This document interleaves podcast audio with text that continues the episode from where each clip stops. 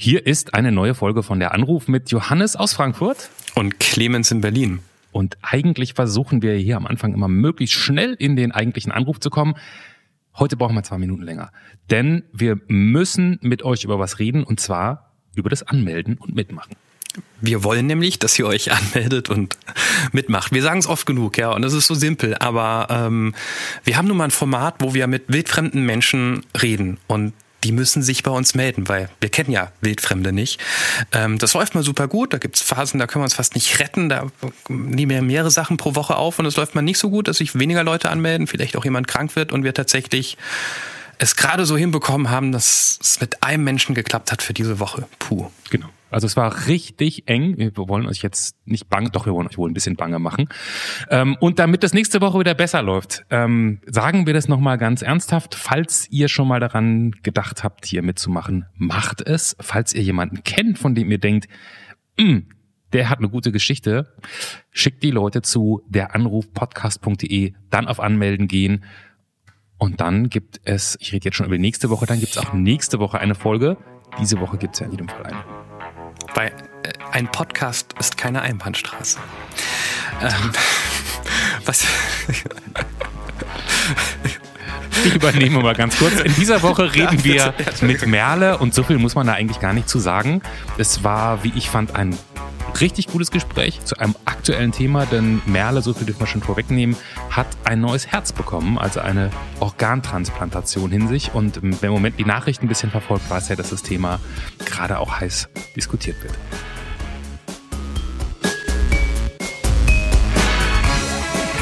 Ein völlig unbekannter Mensch und ein Gespräch über das Leben und den ganzen Rest. Der Anruf. Folge 54. Mein neues Herz. Mit Johannes Sassenroth, Clemens Buchholz und mit. Hallo, hier ist Merle. Hallo Merle, herzlich willkommen ähm, in unserer kleinen Männerrunde. Clemens in Berlin da drüben. Hallo, guten Tag Hallo. Merle. Hallo. Und ich sitze in Frankfurt. Und ähm, Merle, du bist eine Premiere für mich. Echt? Das finde ich interessant. Ich, ich muss dir schon eine Frage stellen, bevor wir zum Fragebogen kommen. Wie viele Einwohner gibt's da, wo du wohnst? 15.000, glaube ich. Ich bin mir nicht ganz sicher. Echt? Und da hat man nur vier Ziffern in der Durchwahl. Ich war eben baff, mal wieder eine Telefonnummer zu sehen, wo es nach der Vorwahl nur vier Ziffern gibt. ja, genau. Es besonders. Meine Großeltern haben auch nur vier Ziffern. Kann ich, kann ich da direkt reingehen? Aus Ja, dem Dorf, wo ich herkomme? Das sage ich jetzt lieber nicht, sonst gucken die Leute noch nach. Eine, eine, eine Freundin meiner Schwester, glaube ich, ist es. Die haben die funky Telefonnummer 222. Das glaubt ja keiner, wenn man da anrufen soll. Das finde ich ein bisschen spektakulär. Boah, da, drei Ziffern, das gibt's. Ja. Gibt's jemand mit nur zwei Ziffern? Nee, oder? Das geht gar nicht. Ich glaube nicht. Nee. Gut, Merle, reden wir über die Sachen, wo du nicht mehr was glauben musst, sondern wo du Bescheid weißt, nämlich über dich. Ähm, nachdem wir mal so die Einwohnerzahl geklärt haben, äh, zoomen wir noch mal weiter rein bei deiner Ortschaft, mehr auf dich und lernen dich kennen mit diesen paar Fragen, die wir da immer Erstkontakt nennen. Der Erstkontakt. Merle, wie alt bist du? Ich bin 19. Wo wohnst du, Merle?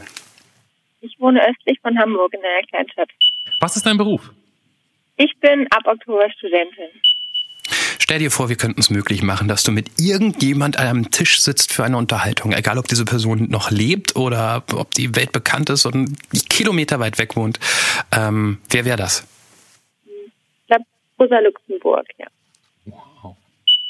Gibt es etwas, das du bereust? Vieles, ja. Zum Beispiel die Haarschnitte, in denen, bei denen ich 14 Jahre alt war. okay.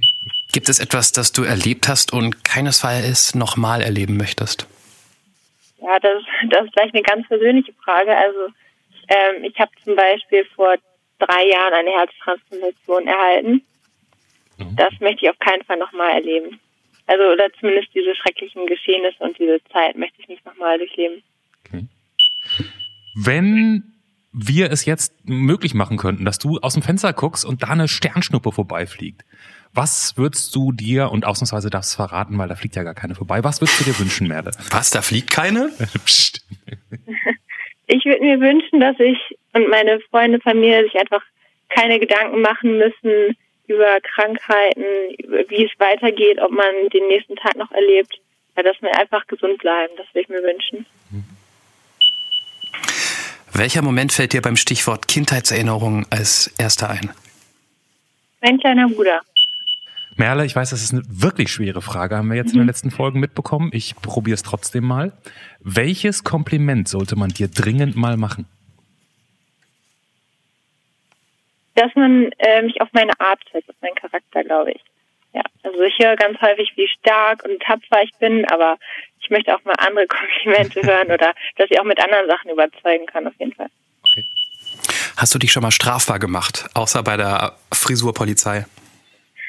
Noch nicht. Wovor hast du Angst? Ich habe vor vielem Angst, also am meisten vor Höhlen und vor Brücken, aber ansonsten auch vor anderen Dingen noch. Okay. Und zum Abschluss immer die wichtigste Frage, Merle. Ich mach's kurz und schmerzlos. Wir bräuchten von dir noch einen, einen Witz. Vornehmlich einen sehr, sehr guten. Wir nehmen aber auch schlechte. Spontan fällt mir keiner ein. Ich bin total, total schlechte Witze machen, ehrlich gesagt.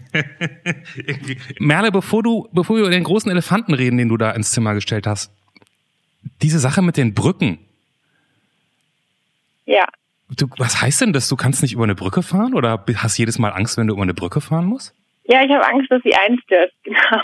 Aber das ist jetzt nicht erst seit den furchtbaren ist, Sachen, es die ist besser geworden. Ich studiere zum Beispiel auf Oktober Bauingenieurwesen, das ist eigentlich total skurril. Okay, ab- aber wenn man jetzt in der Nähe von Hamburg wohnt, Mhm. dann ist man doch relativ häufig gezwungen, Brücken zu nehmen. Da fallen mir ein paar große Brücken rund um Hamburg ein. Ja, das stimmt, ja. Also wenn wir die Kühlbrandbrücke früher überfahren sind, hat es immer zitternd, dass wir das nicht überleben. Jedes Mal? Ja, häufig, ja. Es ist besser geworden, aber immer noch ein bisschen, ja. Wow. Also da macht dir gar nicht die Höhe Angst, sondern die Vorstellung, dass du, dass du da runterbrechen kannst. Ja, genau. Und wenn man jetzt mal an das Unglück vor ein paar Wochen denkt in Italien, kann es ja durchaus sogar passieren. Aber das ist vielleicht auch so ein bisschen das einzige Beispiel, was du in den letzten 19 Jahren vor, vorbringen kannst, oder? Ja, das stimmt allerdings, ja. Ich glaube, jeder hat irgendwie vor Dingen Angst, die eigentlich total unwahrscheinlich sind, aber trotzdem irgendwie immer in den Gedanken Du, herumspielen. ah, ich, da bin ich ganz vorne mit dabei, gar kein Ding. Also Ich bin ganz froh, mit Merle nicht befreundet zu sein, weil ich glaube, die letzten Tage waren sehr geprägt von dem Satz, hab ich's nicht schon immer gesagt? Okay, aber das ist also sozusagen, das ist was, was das passiert eher in deinem Inneren. Es ist jetzt nicht so, dass wenn dich jetzt jemand mitnimmt, es geht um eine Brücke, dann muss man keinen Umweg fahren oder so. Nein, nein, auf, nee, auf keinen Okay. Fall nicht. Okay. Ja. Um es richtig zu verstehen, wenn du jetzt irgendwo, aus welchen Gründen auch immer, doch mal an der Klippe stehst, wo die jetzt eher weniger einstürzt als eine Brücke, könntest du da runter gucken? Ja, kann ich auch, ja. Mit, mit Angst, aber ist sehr möglich. Aber dann ist es nicht so richtig Höhenangst, sondern eher so Einsturzangst. Um das hier juristisch. Ich glaube schon, wenn man, ja. Das habe ich noch nie gehört. Nee, das habe ich auch noch nicht gehört. Ist schon einiges hier in, der, in, in, unserem Podcast, das hatten wir noch nicht. bisher. Aber wie ist es im Hochhaus, im 47. Stock? Da, da könnte man sich ja auch denken, mein Gott, jetzt haben sie so viele Stockwerke übereinander gebaut. Irgend, ein Fehler kann sich ja über mehrere Stockwerke dann hoch multiplizieren. Hier kann ja auch alles sofort einbrechen. Gibt's die Angst? Hm, Eher weniger, nee, also. Bis, bis jetzt noch nicht, Johannes, danke. Danke für die Idee. Ja, ich wollte gerade sagen, beim nächsten Mal schon. Wir, wir, wir kommen, ich, ich, ich habe das Gefühl, wir sind noch ein bisschen krampfhaft bei dem lustigen Thema. Ich, ich, Nee, nee, wir, kommen um den, Klar. wir kommen um den Elefanten nicht drum herum. nee, nee, die, die Herztransplantation. Mhm. Ich habe das gerade richtig verstanden. Du hast ein neues Herz bekommen. Genau, das ist richtig, ja. Fangen wir mal bei den Fakten an. Wann kriegt man ein neues Herz? Also ein neues Herz kriegt man meistens dann, wenn das alte nicht mehr in der Lage ist, noch genug Pumpleistung zu vollbringen oder ja, durch andere Gründe einfach zerstört wurde. Ja, auf jeden Fall, wenn das Herz die nötige Pumpleistung nicht mehr vollbringen kann und es durch andere Therapien nicht mehr möglich ist, das zu verbessern. Und das merkt man woran? Wie macht sich das bemerkbar, wenn das Herz nicht mehr genug pumpen kann?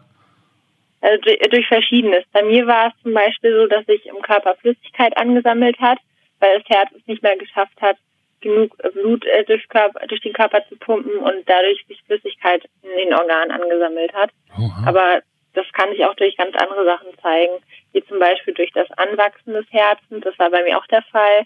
Einfach, dass das Herz immer größer wird, um mehr Blut zu pumpen. Mhm. Aber meistens ist es von außen in den Anfängen noch gar nicht spürbar bei den meisten Menschen. Was war denn so der Tag, wo der Arzt was gesagt hat, wo dir klar wurde, da stimmt was nicht mit mir und meinem Herz? Also das war bei mir ganz plötzlich aus heiterem Himmel. Also mir ging es wirklich immer gut. Ich war immer gesund, habe mich mit Freunden getroffen, war viel beim Sport, war sehr aktiv. Und dann eines Tages ist mir irgendwann aufgefallen, dass ich total außer Atem war beim Treppengehen. Also ich habe es kaum noch die Treppe hochgeschafft, war total erschöpft und dann hat sich das rapide verschlechtert, sodass wir dann in die Notaufnahme fahren mussten. Und ja, da wurden dann gleich Tests gemacht und Ultraschall. Und da ist dann das erste Mal aufgefallen, oh, hier stimmt was nicht. Und ich habe nur noch den schockierten Blick des Kardiologen gesehen. Und ja, da fing dann alles an. Was war da so der Satz, der gesagt wurde? Ja, ähm, das war auf jeden Fall, das muss ich mal genauer schauen, hier stimmt was nicht. Hier stimmt was nicht. Und das, wenn jemand dein Herz anguckt. Ja, genau. Wie alt warst du da, Merle? Da war ich gerade 15, also fast 16, aber also glaube 15,5 ungefähr. Von da bis zu, du brauchst ein ganz neues Herz. Wie viel Zeit ist da vergangen? Das war ungefähr ein bis zwei Wochen, in dem der erste Gedanke dann überhaupt aufkam. Also es werden dann immer noch viele Tests gemacht, in denen ähm, geschaut wird, was jetzt überhaupt los ist mit dem Körper. Und dann irgendwann stellte sich eben heraus, dass ich eine Herzmuskelentzündung hatte. Ähm, und da wurde dann der Gedanke in den Raum gebracht, dass vielleicht etwas ausgetauscht werden müsste. Also ich war damals dann ganz allein im, im Krankenhauszimmer. Niemand war da und dann kam eben der Chefarzt in der Visite und meinte dann zu mir, ja, da muss vielleicht was ausgetauscht werden. Also es war in dem Moment total perplex. Ich habe ich hab das überhaupt nicht richtig fassen können, was er da gerade gesagt hat. Mhm. Und was ging dir dann durch den Kopf? Also sitzt da alleine, der sagt was und Ärzte gehen ja dann auch irgendwann wieder, dann bist du alleine oder mehr oder weniger für dich da in diesem Krankenzimmer und, und dann? Ja, also ab da wurde für mich eigentlich immer mehr klar, in was für einer Situation ich mich gerade befinde. Also vorher hieß es dann immer noch, ja, wir geben hier Medikamente, wir gucken noch, was, was überhaupt los ist. Und ab da habe ich erst verstanden, dass es auf jeden Fall eine sehr dramatische, dramatische Situation war. Und ähm, ja, dass, dass es auf jeden Fall nicht mit mal eben ein paar Medikamenten getan sein wird. Jetzt ist es ja, aktuell wird ja gerade jetzt in diesen Tagen ähm, in der Politik darüber diskutiert wieder, ähm, Thema Organspenden. Mhm. Zwischen der Tatsache, dass man ein neues Herz braucht und eins kriegt, da, so stelle ich es mir zumindest vor, so, ich kenne nur die, die, die normale Berichterstattung zu dem Thema, das scheint, als wenn das zwei, also sozusagen Wunsch und, äh, und Realität und die sind sehr weit auseinander. Wie, wie war das bei dir? Ja, das ist einfach so, dass viel mehr Menschen auf ein Organ angewiesen sind, als es Organe zur Verfügung stehen. In Deutschland sind, glaube ich, 10.000 Menschen auf der Warteliste für ein neues Organ, sei es jetzt Herz, Leber, Niere, Lunge. Hm. Und ähm, die eigentlichen Spenderzahlen liegen bei wenigen hundert im Jahr teilweise. Und ähm, ja, das zeigt einfach, dass, dass die Chance, tatsächlich ein Organ zu bekommen, gar nicht so hoch ist. Und Zumindest in der Zeit, in der es benötigt wird, weil jeden Tag drei Menschen sterben, die auf der Liste sitzen und auf ein Organ warten. Diese, diese Zahlen und diese Statistik kanntest du oder deine Eltern wahrscheinlich kurz nachdem dieses Thema im Raum stand, oder? Da beschäftigt man sich ja bestimmt mit. Ja, genau. Also meine Eltern kannten die. Ich muss ehrlich sagen, dass ich zu dem Zeitpunkt davon gar nicht so viel mitbekommen habe oder auch mich da gar nicht drüber informieren konnte. Das haben größtenteils meine Eltern mhm. gemacht. Das war ja vielleicht aber das gut. war auf jeden Fall dann meinen Eltern schon bewusst, ja. Jetzt hast du aber eins gekriegt. Genau, ich, ich hatte sehr viel Glück und habe ein Herz bekommen, genau. Und wie läuft das? Kriegt man dann, ich habe, also du, man ist dann die ganze Zeit im Krankenhaus und irgendwann kommt dann jemand und sagt, Merle, beeil dich jetzt ein bisschen. Äh, darf ich kurz, ihr, ihr, seid mir gerade schon so technisch und so, so weit bei den Zahlen ganz ja, ja, ja. bevor wir da hinkommen. Ich, ich, als Kopf das ist ja. alles total spannend, aber ähm, ich, ich bin mental immer noch hängen geblieben bei der Situation. Du, du, du sitzt da 15 Jahre, Herrgott, und da sagt dir jemand, das Herz muss ausgewechselt werden. Also ich, ich, es, es, es gibt so viele Mythen, Geschichten und, und Werte, Werte, die wir mit dem Herz verbinden, wir wissen alle, dass es kompliziert ist, ne? dass man da nicht einfach irgendwo was abschneidet und mir was dran lötet. Ähm, ich hätte verdammt nochmal einfach Schiss gehabt. Ja, das hatte, das hatte ich auch, ja. Also man hat einfach Angst vor dem, was passiert, was los ist. Ja, aber mh, hm, genau. Hast du geheult? Hattest du Panik? Ja, ich habe, glaube ich, in der Zeit so viel geweint wie noch nie in meinem Leben. Aber es wurde von Tag zu Tag besser. Ich habe dann mit Psychologen gesprochen, mit meinen Eltern gesprochen. Ja, aber es ist einfach so eine harte Aussage, mit der man dann, man weiß nicht, was passiert, was dem folgen wird. Und ähm, ja, genau, dann da ist einfach mit total viel Angst, Panik und auch Trauer verbunden. Du, du, du hast dir Gedanken über deinen vielleicht nahenden Tod gemacht? Ja, das habe ich.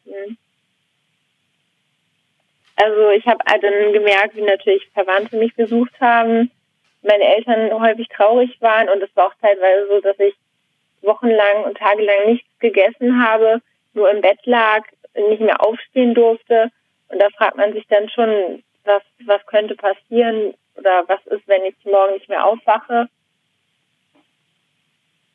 Das, das war sozusagen mit dem, ich, ich sage das mal, mit dem alten Herz, gab es diese Möglichkeit, dass du morgen nicht mehr aufwachst oder war das dann was, was in deinem Kopf passiert ist? Nee, die Möglichkeit gab es schon, ja. Also ähm, es war dann erst so, dass man noch versucht hat, wieder mit Medikamenten das ähm, Herz wieder aufzubauen. Also bei mir war es eben so, dass ich eine Herzmuskelentzündung hatte. Mhm. Ähm, das ist, wenn man einfach vor langer Zeit ein Virus verschleppt hat und sich diese Viren dann eben im Herzbeutel ablagern und über lange Zeit hinweg die Herzmuskelzellen zerstören. Und ähm, ja, es war einfach bei mir schon ein so großer Teil des Herzens zerstört, dass jederzeit auch hätte ausfallen können. Und wenn du über deinen möglichen Tod nachgedacht hast, gingen dir da was für Dinge durch den Kopf? Ich habe immer darüber nachgedacht, was ich noch alles machen möchte und dass es viel zu früh ist, mit 15 Jahren schon zu sterben. Und ja, ich war einfach immer traurig dann, habe viel geweint und mir vorgestellt, ähm, was ich noch alles machen möchte, erleben möchte, mit wem ich noch sprechen möchte.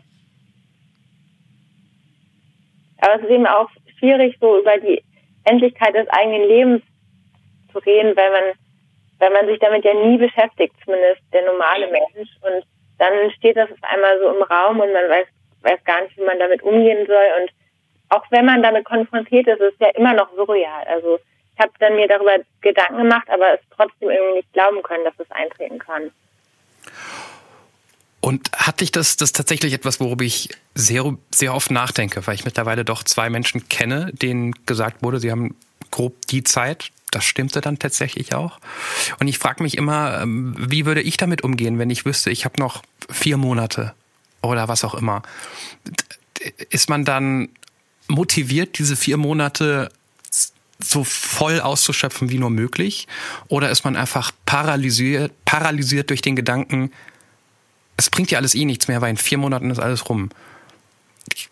Wie war es bei dir? Beides, beides würde ich sagen. Also am Anfang muss man es natürlich erstmal verarbeiten. Das braucht schon seine Zeit. Aber wenn, wenn wirklich jemand zu mir gesagt hätte, du hättest nur noch vier Monate oder drei Wochen, geh nach Hause und mach, was du möchtest, dann hätte ich es auf jeden Fall genutzt. Aber ich konnte zu dem Zeitpunkt gar nicht aus dem Krankenhaus entlassen werden. Also hätte sich das bei mir wahrscheinlich einfach dann ja, paralysiert und, und gar nicht wirklich so ausgewirkt auf das Leben. Wenn ich jetzt nochmal auf meine Frage zurückkomme, wie mhm. lang gab es denn diesen Zustand, also von dem Moment, wo du wusstest, du brauchst jetzt wirklich explizit ein neues Organ, bis zu dem Moment, wo es da war? Also bei mir war das tatsächlich nicht so lange, weil ich eine relativ äh, sehr kurze Wartezeit sogar hatte. Also bei mhm. mir war der Zeitpunkt von der ersten Diagnose bis zur Transplantation ungefähr zwei Monate. Okay. Und, und, und auch nochmal meine Anschlussfrage. Mhm. Wie, wie passiert das? Also, zum einen muss da ja jemand schlichtweg gestorben sein. Mhm, genau. Und dann kommt jemand bei dir ins, ins Zimmer und sagt, Merle, wir haben jetzt ein Herz, es muss gleich losgehen oder ich habe gar keine Ahnung. Wie, nee, es ist ja so, dass es in Europa die Vereinigung Eurotransplant gibt. Da haben sich mehrere Länder aus Europa zusammengeschlossen und ähm, es gibt eine Warteliste innerhalb dieser Organisation, in der werden alle Menschen, die auf ein Organ angewiesen sind, eingetragen und nach Dringlichkeit geordnet, aber auch nach Alter oder es gibt auch noch andere Faktoren. Und wenn nun ähm, Organe zur Verfügung stehen, weil ein Mensch gestorben ist, der Organspender war, dann wird, äh, werden verschiedene Faktoren geprüft, wie Körpergröße, natürlich auch ähm, Blutgruppe. Also es gibt einfach einige Faktoren, die da übereinstimmen müssen. Und dann wird einfach geschaut, welche Menschen auf der Liste am besten zu diesen Faktoren passen. Und wenn alles übereinstimmt, dann ähm, ja, war es bei mir so, dass dann das Ärzteteam in mein Zimmer kam und mir gesagt hat, dass ein Organ zur Verfügung stünde und dass jetzt eben noch geprüft wird, ob auch wirklich alles passt. Das war ein sehr schönes Referat zu dem Thema mit sehr vielen Fakten. Ich glaube, Clemens sollte wirklich so wissen, wie das ist. Fliegt da die Tür ja. auf? Kommt die reingerannt? Sind die aufgeregt? Bist du aufgeregt? Wie, wie, wie war es für dich persönlich, dieser Moment? Wie, wie darf man sich den vorstellen? Ja, es ist ein, ein wahnsinnig einprägsamer Moment. Also die Tür ist wirklich aufgegangen und wir waren total fröhlich. Ich wusste gar nicht, wie mir geschieht, als ich auf einmal in fröhliche Gesichter gelegt habe, das erste Mal seit Wochen. Und dann ähm, haben mir die Nachricht überbracht und konnte es auch erst gar nicht glauben. Und es war irgendwie auch ja, ein total komischer Moment in dieser ganzen Trauer. Dann auf einmal Freude und ja, wir haben ein Organ für dich. Das war total schön, der Moment. Ja. Ist es denn so, ich kenne mich da gar nicht, also habe ich jetzt schon mal gesagt, ich kenne mich da gar nicht aus in dieser Herztransplantation-Geschichte. Ist es, ich stelle mir ja, also ein Herz zu transplantieren, das ist ja, also ist das eine sichere Nummer? Ist das eine Operation, wo man heute weiß, 99,9 Prozent aller dieser Transplantationen funktionieren? Ähm, oder gibt es da irgendeine Chance, dass das daneben geht? Ja, also da gibt es viele Chancen, dass es daneben geht, weil eine Transplantation auch heute immer noch keine Routine ist. Auch während der Zeit, nach der ich transplantiert wurde, gab es dann auch Fälle, wo Menschen während der OP verstorben sind, während der Transplantation. Mhm. Es kann durchaus passieren. Das war dann auch bei mir so, als ich in den OP geschoben wurde zur Transplantation, wussten weder ich noch meine Eltern, ob wir uns überhaupt noch wiedersehen am Morgen. Habt ihr euch, ich frage jetzt mal ganz, habt ihr euch da verabschiedet? Haben wir nicht. Wir haben gesagt, bis später. Okay. Aber es hätte sein können, ja. Es war auf jeden Fall ein Gedanke, der in der Sekunde auch in deinem Kopf war. Bei mir eher weniger, weil ich wirklich auch viel Vertrauen in die Ärzte hatte und in die Chirurgen, aber bei meinen Eltern bestimmt, ja. Ja. Ja. Kann ich verstehen. Dann wachst du irgendwann nach dieser OP auf? Mhm. Ja. Mhm. Wie geht's einem dann? erstmal ist man ja, super glücklich. Ich bin aufgewacht und ähm, war natürlich noch schläfrig von der Narkose und alles, aber dann ab da ging es mir auch mental total gut wieder, einfach weil ich wusste, ich habe es überstanden und jetzt jetzt geht's los. So, so ging es mir da, ja. Und dann auch als ich meine Eltern wieder gesehen habe, meine Familie. Mhm wie lange braucht man dann von dem Moment, wo man nach der OP die Augen aufmacht, bis man, ich sag mal, aufstehen und rumlaufen darf? Wie lange liegt man dann noch im Krankenhaus? Wenn man Unterschiedlich. Also ich bin am nächsten Tag direkt aufgestanden und war total motiviert, wollte immer alles geben. Deswegen habe ich sofort auch wieder angefangen aufzustehen, Fahrrad zu fahren, also natürlich auf dem Ergometer aber es ist unterschiedlich. Bei vielen Patienten dauert es auch Wochen, bis sie überhaupt wieder aus dem Bett kommen. Vor allem bei älteren Menschen ist das häufig so. Ich glaube, wir stellen sehr viele Fragen, die du 5000 Mal schon gehört hast auf irgendwelchen Partys. ähm. Ja, weiß ich überhaupt nicht, gar nicht. Also okay, aber ich glaube, die nächste Frage hast du bestimmt schon mehrfach gehört. Ich glaube, es gibt auch keine, es gibt ein Nein einfach Jetzt dazu, aber ich, ich will sie fragen. Du wachst auf nach dieser OP. Mhm. Fühlt sich rein körperlich irgendetwas anders an? Nein, gar nicht. Ja, Hat sich gleich angefühlt. Und vom Kopf her zu wissen, da ist ein anderes Herz drin? Vom Kopf her, das kam mit der Zeit. Erst habe ich es noch nicht richtig fassen können, eben weil es sich nicht anders fühlt. Da, da, man merkt den Unterschied einfach gar nicht. Natürlich hat man dann Schmerzen von den Narben und von der Operation, aber man hat keinen anderen Herzschlag plötzlich oder so. Nee, das wäre Bullshit. Nee, nein, das nicht. Nee. Es fühlt sich wirklich gleich an. Man macht sich dann einfach nur Gedanken später, ja. Wie lange hat es dann nochmal gedauert, bis du wieder zur Schule gegangen bist? Drei Monate. Also nach drei Wochen wurde ich aus dem Krankenhaus entlassen und bin zur Reha gefahren und dann war ich nach den Sommerferien wieder in meiner alten Klasse. Also ich konnte auch wieder normal weiter zur Schule gehen, Sport machen. Wenn, wenn man nach so einer Zeit zurückkommt und also auch über so Sachen nachdenken musste, wie wache ich morgen nochmal auf und, und muss ich mich vielleicht von Menschen, die ich liebe, verabschieden und werde ich ein Herz finden und, und wird das alles funktionieren? Und dann kommt man zurück in die Schule. Wie fühlt sich das denn an? Es war merkwürdig. Also einerseits total schön, weil ich meine Freunde wieder jeden Tag gesehen habe und ähm, weil dieser Platz wieder besetzt war, der sonst lange Zeit in der Schule leer war. Aber natürlich ist es auch dann merkwürdig, wenn man wieder mit diesen ja, unwichtigen Fragen sich beschäftigt. Ne? Ach, was sind das jetzt schon wieder für blöde Hausaufgaben? Ach nee, Klausur nächste Woche. Das sind äh, ja so ein großer Kontrast einfach zu der Frage, ob, ob man morgen noch aufwachen wird. Mhm. Das hat sich aber total schnell auch wieder eingeschlichen, dass man dann wegkommt von diesen großen Fragen und sich dann wieder in dem Alltag verliert. Musstest du das erstmal lernen wieder? Ja, schon, schon wenig, ja. Und hast du das Gefühl gehabt, da gab es stand plötzlich was zwischen dir und den Freunden, weil du halt einfach andere Erfahrungen gemacht hast in den letzten Wochen, andere Fragen dir gestellt hast als die? Oder war das gar nicht so der Riesenunterschied dann? Von meiner Seite aus nicht. Ich wollte natürlich einiges nachholen was man verpasst hat, dass man sich auch wieder näher kommt. Ich glaube, auf deren Seite gab es viel Angst vor allem und auch die Frage, wie man jetzt mit mir umgehen soll. Darf man es ansprechen? Darf man dich schubsen oder nicht? Oder?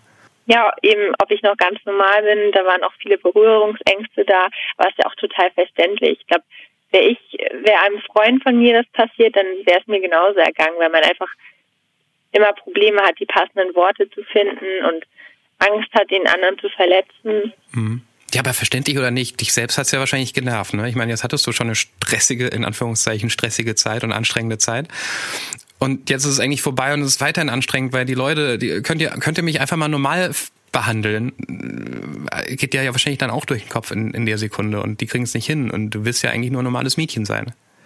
Ja, schon, das gab es auch häufig, ja, dass ich mich dann geärgert habe, und wenn, äh, vor allem auch wenn da nicht mit mir gesprochen wurde, aber mit anderen über mich gesprochen wurde, so einfach die Dinge, die, über die man sich als junger Mensch aufregt. So. Bist du denn heute noch in irgendeiner Weise eingeschränkt? Oder ist das sozusagen gesundheitlich oder ist das Thema komplett weg? Also als transplantierter Mensch muss man eben sein Leben lang Immunmedikamente nehmen, weil der Körper das Organ ansonsten abstoßen würde, das Immunsystem. Mhm. Dadurch wird dann das Immunsystem stark unterdrückt und man ist anfällig für Infekte und ähm, ja, Infektionen, die Pilzerkrankungen. Okay. Und ähm, dadurch bin ich auch eingeschränkt im Alltag, weil ich natürlich auf Hygiene achten muss, ähm, darauf achten muss, dass ich mich bei anderen Menschen nicht anstecke und auch bei der Ernährung eben, dass ich zum Beispiel rohes Fleisch, rohen Fisch nicht esse. Aber ansonsten kann ich wirklich alles machen. Ich bin, habe sofort mein Abitur geschafft, bin wieder in meine alte Klasse gegangen, fange jetzt an zu studieren, da habe wieder normal Sport getrieben, war natürlich auch feiern und in Clubs unterwegs, wie alle anderen normalen Menschen auch. Mhm. Wow. Also eine dramatische Episode, aber du kannst jetzt weiterlaufen wie alle anderen auch. Ja, genau. Also ich bin komplett normal, bis auf einen kleinen Unterschied, würde ich sagen. Jetzt, jetzt, wir müssen den natürlich jetzt, ich habe gerade gesagt, das Thema wird ja im Moment diskutiert. Ich muss dich jetzt natürlich die Frage stellen, ähm, wie siehst du das mit den Organspenden? Ich meine, ich kann mir deine Antwort schon fast denken. Ähm, sollte jeder direkt von Anfang an ähm, sozusagen per Geburt einer sein und dann widersprechen, wenn er es nicht möchte? Zuerst mal würde ich euch mal fragen, ob ihr überhaupt einen Organspendeausweis ausgefüllt habt. Ich darf keinen haben, weil ich mal eine Virusinfektion hatte. Ich habe mich darum bemüht und dann erfahren, dass ich keinen haben darf. Also, dass ich nicht als Organspender in Frage komme. Ich habe einen, ich weiß noch nicht, wo er ist. Ich fürchte, das bringt einem da nicht viel, ne? wenn man wenn man in die Situation kommt, dass man tot ist und die finden einen und ich habe keinen Ausweis dabei, ist ja doof. Müsstest du den nicht im Portemonnaie haben? Oder wo hat man ja, den? Ja, ja, ja, das habe ich, da, das habe ich ja gerade gesagt. Ich, ich weiß nicht, wo er ist. Ich habe ihn nicht dabei, was ja doof ist, weil woher sollen so. die wissen? Normalerweise müsste man den so dabei haben, falls im tragischen Fall, dann sehen die das gleich, oder? Ich, ich glaube schon, weil es gibt jetzt nicht die zentrale Daten, äh, die, doch die zentrale Datenbank für Organspender, wo man irgendwie eine Karte hinschickt, sondern man füllt ja nur dieses Ding aus und trägt das mit sich rum und fertig ist die Laube. Okay. Okay. Ähm, und dann denke ich mir auch bei meinem ungesunden Lebensstil gerade, wer will die Leber? ja, da gäbe es da gäb's wahrscheinlich trotzdem ein paar Leute. Ja, das stimmt. Ähm, aber das war keine Antwort auf die Frage genau. von Genau. Ja, also ähm, ja, ich wollte mich fragen, weil es in Deutschland zum Beispiel so ist, dass fast alle Deutschen der Organspende positiv gegenüberstehen. Also ich glaube 86 oder 90 Prozent ähm, wären bereit, ihre Organe zu spenden und stehen denen auch positiv gegenüber, aber nur 30 Prozent haben auch den Ausweis ausgefüllt. Also ich finde das eine unglaublich hohe Differenz dazwischen. Also man denkt ja, dass wenn nur 36 Prozent den Ausweis haben und mit Jahren gekreuzt haben, dass dann auch nur so wenige bereit wären zu spenden. Aber es ist in der Realität ganz anders. Und da frage ich mich dann, warum? Also, und da wäre eben die Widerspruchslösung eine gute Idee, um den Zahlen entgegenzuwirken und ähm, ja, das zu bewirken, dass eben mehr Menschen ihre Organe spenden oder dass mehr Menschen überhaupt Organspender werden. Ja. Vor allen Dingen muss man, sich, muss man sich dann mit dem Thema beschäftigen. Ne? Das finde ich irgendwie auch. Genau. Und ich finde auch, dass dieses Argument nicht zählt, ja, der Staat entscheidet für mich, weil man selbst ja immer noch die Entscheidung hat, Nein zu sagen mhm. oder die Möglichkeit hat, Nein zu sagen. Also stimmt nicht, dass man ein Organspender sein muss, weil man ja immer noch Nein sagen könnte. Ja hätte auch keiner gedacht, dass dieser Jens Spahnmann Vorschlag raushaut, den, den man gut findet. Ne?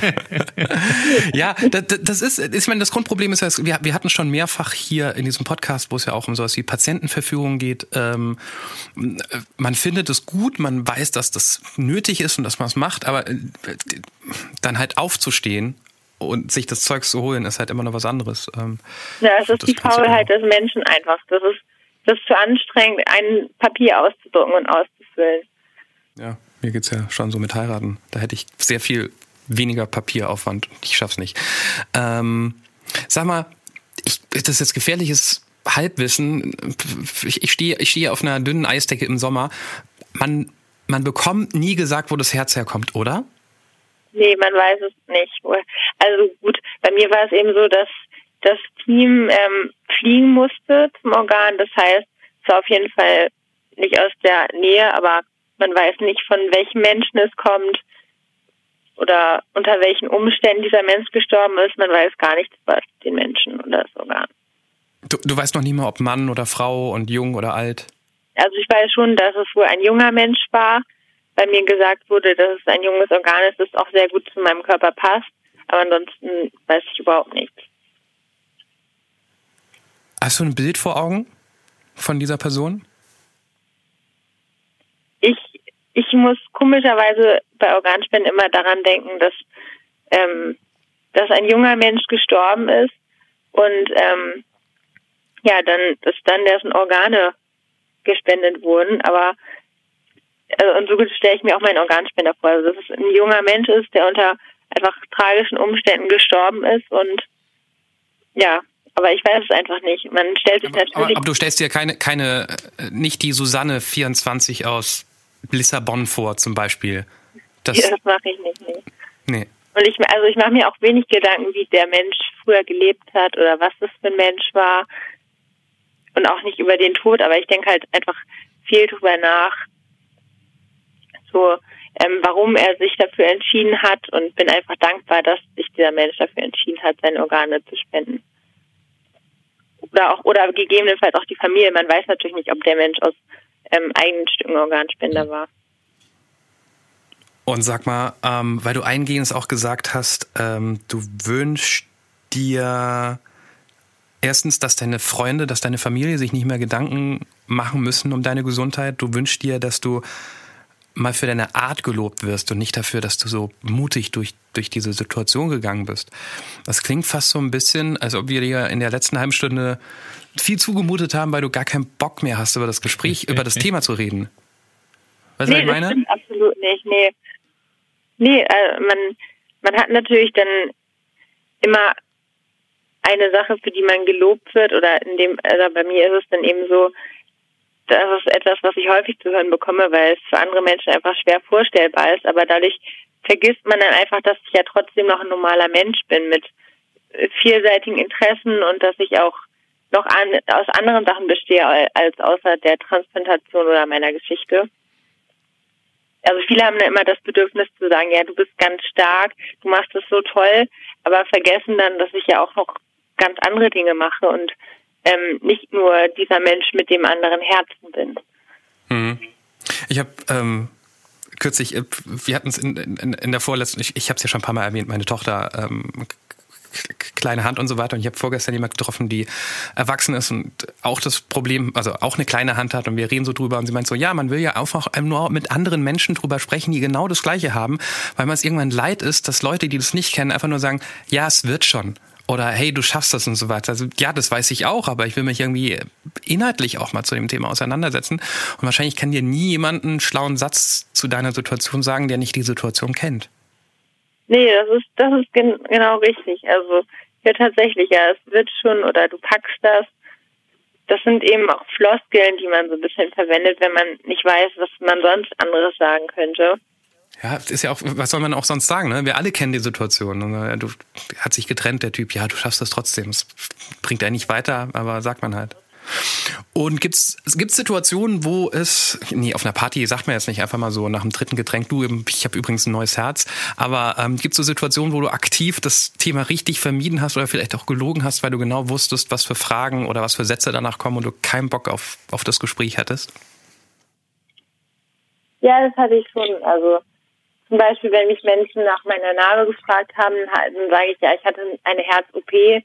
So zum Beispiel, weil ich dann manchmal gerade nicht in der Stimmung bin, darüber zu sprechen. Oder auch wenn ich Menschen gerade erst kennenlerne, erzähle ich das auch häufig nicht, einfach weil man dann darauf reduziert wird oder weil das dann ein Gedankengang ist, der, mit dem man dann am meisten verbunden wird. Also eben, wie ich das schon gesagt habe, dass, dass man nicht mehr denkt, ach ja, das ist die, äh, mit der ich so viel lachen kann. Und ach ja, das ist die mit dem Herz. So. Hast, hast du es denn andersrum schon mal vielleicht irgendwie benutzt? Also so nach dem Motto, ich tut mir leid, ich konnte echt, ich, ich, ich konnte echt nicht für die Klausur lernen, weil weiß ich nicht. Also wenn man irgendwelche Vorteile daraus ziehen könnte? Ja, also zum Beispiel habe ich meine ähm, Wohnung jetzt, also ich ziehe im Herbst in ein Studentenwohnheim die habe ich halt gerade deshalb bekommen, weil ich eben ein Härtefall bin. Also ich habe es auch schon dann ausgenutzt. Klingt immer so ein bisschen blöd, aber ja. Aber hey, du musst ja irgendwie auch ein paar Umstände im Leben ja. hinnehmen, dann ist das auch okay. Gibt es einen Behindertenausweis? Nee. nee. Das doch, den gibt es tatsächlich, ja. Echt? Also es gibt ja den Schwerbehindertenausweis und dann Transplantierte für mindestens zwei Jahre auch 100 Prozent sogar. 100 Prozent? Und jetzt? 50? 100 Prozent. Jetzt wurde es nochmal verlängert bei mir auf 100 Prozent, aber je nachdem, äh, bei einigen Patienten wird es dann nach mehreren Jahren heruntergestuft oder es bleibt auch ein Leben lang so, das ist unterschiedlich. Das heißt, du sparst Steuern? Hallo? Genau, ja. Du hast mhm. Parkplätze? Nee. Also man hat schon auch einige Vorteile dadurch, ja. Nee, nee, Parkplätze kannst du nicht automatisch nur, weil du einen Behindertenausweis hast. Parkplätze sind für gehbehinderte Menschen. Ach so, man kriegt nicht mit einem Behindertenausweis automatisch schon eine, ich dachte, das gibt's immer dazu. Nur weil du taub bist, kriegst du nicht irgendwie einen Parkplatz. Warum denn das nicht? Ja, weil vielleicht jemand, der nicht laufen kann, viel näher an dem Gebäude parken sollte, als jemand, der taub ist. Ja, aber der, der taub ist, müsste ja sonst, ah, ist ja auch egal. Ja, du kriegst ja auch nicht nur, weil du ein Deutscher bist, auf der ganzen Welt automatisch eine Schweinshaxe. Weiß ich nicht, weiß ich nicht, wie du im Ausland auftrittst, Johannes. Merle, ich muss, falls Johannes jetzt nicht noch große Fragen hat, noch mal ganz kurz zu zwei anderen Antworten gehen, die mhm. du vorhin gegeben hast, mal weg von deinem Herzen. Die erste, ich kann mich jetzt ganz schlimm in die Nesseln setzen. Rosa Luxemburg, wenn ich mich nicht täusche, Freiheit ist immer die Freiheit des Andersdenkenden. Richtig? Ja. was war Hemingway hatten wir mal als Antwort, da war ich schon erstaunt. Das erstaunt mich jetzt von einer 19-Jährigen noch viel mehr. Ja, also ich ähm, engagiere mich in meiner Freizeit politisch, bin auch bei den Users aktiv mhm. und ähm, ja, für mich ist einfach Rosa Luxemburg ein wahnsinnig großes Vorbild. Und wenn man das jetzt nur mit der heutigen Zeit vergleicht, würde das ja auch heute immer noch zutreffen. Wenn man so auf Chemnitz zum Beispiel guckt, einfach die Courage, die sie hatte und für die Seite, die sie einkam, das, das inspiriert mich total. Erklär mal ein bisschen, erklär mal ein bisschen mehr. Ich weiß gar nicht. Ich weiß außer diesem Satz und dass die Frau, glaube ich, zusammen mit Karl Liebknecht erschlagen ja. wurde. Das weiß ich, glaube ich, noch. Und viel mehr weiß ich gar nicht über, über die. Ja, also Rosa Luxemburg ähm, hat sich für die Arbeiterbewegung eingesetzt und äh, die war auch während der Zeit des Nationalsozialismus, wenn ich mich nicht gerade irre, und während der Novemberrevolution hat sie sich sehr stark engagiert und immer für die Freiheit der Menschen eingesetzt und eben auch ähm, hatte schon diesen sozialistischen Gedanken. Okay. Dass sie sich für andere, andere Menschen eingesetzt hat und ähm, dass sie auch vielseitig Interessen von anderen repräsentiert hat, also dass sie sich für andere eingesetzt hat mhm. und auch in ihrer ihrer Zeit schon als Frau vor allem auch aktiv war. Okay, das ja jetzt langsam verstehe ich, dass das ein interessantes Gespräch werden könnte, wenn du sie, wenn wir es denn möglich machen könnten. Und und das andere, was ich dich noch dringend fragen muss, diese Haarschnittgeschichte. Mhm. Was verbirgt sich dahinter? Nochmal bitte die Frage. Was, was, was, was verbirgt sich hinter dieser Haarschnittgeschichte? Das habe ich vorhin nur so stichwortartig mitbekommen. Als ich 14 war, habe ich mir einmal eiskalt eines Abends die Hälfte meiner Haare genommen, nach vorne gezogen und ein Pony geschnitten. Also einfach so aus heiterem Himmel. Mhm. Sieht natürlich auf vielen Fotos katastrophal aus. Ich weiß bis heute, was mich dazu bewegt hat, aber genau. Und nochmal, du warst nicht vier, sondern 14. 14 war ich, ja, genau. Jetzt reizt nicht auch noch so drauf rum. Und es war auch nicht Anfang der großen Ferien, wo du das gemacht hast. Mein Gott. Wenn schon, da muss er nochmal richtig die, nachfragen. Die Wunde wird immer weiter aufgerissen. Ich war in der Winterdepression, glaube ich. In der was? In der? In der Winterdepression. Oh, okay, verstehe. Ja, da, gut, die entschuldigt wiederum vieles. Da kann man, da kann man eine Menge machen. Großartig. Und das, äh, das hast du aber nur einmalig gemacht. Das war ein einmaliges. Das habe ich einmalig gemacht. Ja, dann hatte ich auch noch lilane Haare zeitweise. Lilane Haare? Okay. Mhm. Ja, obwohl das ist ja jetzt heutzutage, das gibt's doch immer diese, ich, ah, das rede ich bestimmt wieder, jetzt klinge ich wieder ganz alt, diese Menschen, die sich diesen komischen Blauschleier in die Haare reinmachen. Das war das ja. aber nicht, oder? War das das? Nee, das war es nicht. Nee, das waren einfach lilane Haarspitzen. Ah, okay. Und könnt, kann, kann mir das einer von euch erklären, diesen ästhetischen Moment? Ihr wisst, was ich meine, ne? Wo man so denkt. Nee. Ach, bei älteren Frauen? Nein, bei jungen nee. Menschen sieht man das hier in, in dieser Stadt namens Berlin inzwischen sehr häufig. Die haben so ein, irgendwie, das sieht so aus, als hätten die sich blau oder lila gefärbt, aber leider war es nicht stark genug und es schimmert nur so Ach durch. Ach so. Ja, ich glaube, dann nimmt man, das ist, so, das ist das nicht so die Punk-Attitüde, dass man sich halt einmal färbt, aber nicht genügend Geld hat, um sich weiterhin zu färben und dann wird es so leicht rausgewaschen, weil man sich halt auch mal die Haare wäscht, Clemens? Ich habe keine Ahnung, ähm, ich, ich, weiß das wirklich nicht. Ich dachte, so, das ist so ein Trend, weil man das so oft sieht. Weißt du? Nee, das ist einfach nur, weil Berlin einfach so, so äh, von diesen Menschen vielleicht bevölkert ist weiß ich nicht. Kann, kannst du was, Merle, kennst du das Phänomen? Oder bilde ich mir das alleine ein? Vor allem, das kenne ich jetzt vor allem so durch YouTuber, Instagram, Do-it-yourself, färbt deine Haare lila oder so. Ach so, okay, aber das gibt's durchaus. Für, das gibt's ja, das gibt's. Okay, habe ich das zumindest richtig beobachtet. Ich habe ähm, meine, mein, mein, das Klischee, was ich gerade innerlich aufgebaut habe zu Merle, ich meine in der Nähe von Hamburg, äh, kleines Dorf, äh, kleine Stadt, Entschuldigung, behütet. Äh, bei den Jusos, das klingt so, dass du jetzt nicht die Top-Ansprechpartnerin für mich wärst, wenn ich jetzt die absolut neuesten Beauty-Trends wissen möchte. Nee, das will ich auf jeden Fall nicht. Was war denn das für eine unhöfliche Frage? Nein, das war überhaupt, ich habe ja nicht gesagt, dass sie hässlich ist. Ich sag nur nicht, dass sie dir nicht jeden neuen Trend mitmacht. Ach so. Ich glaube, es ist Zeit, dass, ähm, dass wir Merle ein Bild malen, oder? Ja, absolut. Merle, wie immer gibt's als Abschiedsgeschenk, als Erinnerung an dieses ähm, Gespräch zwischen den zwei alten Herren und dir, jungen Ding, ein Bild, das ähm, Clemens jetzt macht. Wir brauchen nur ein paar Farben von dir. Rot? Sekunde, Sekunde, Sekunde. Ähm, hier ist mein Wasser, hier ist mein Ding. So, rot, ja. Das, Ju das Juso-Mitglied will rot. Ja. Marineblau. Oh, da gibt's nicht blau. Jetzt werden die Ansprüche hier schon. Wenn du diesen Farbkasten sehen würdest, Merle, dann würdest du, dann würdest du, dann würdest du demütig fragen, gibt es irgendetwas, das nach blau aussieht? Aber ich sag einfach Marineblau, kein Thema. Das ist so wie, kannst du dich noch erinnern, dritte Klasse, Merle, wenn man seinen Farbkasten aufgemacht hat, da gab es kein Blau mehr. Das war irgendwie ein Dreck, eine Dreckfarbe mit so ein bisschen Blau mittlerweile. Also.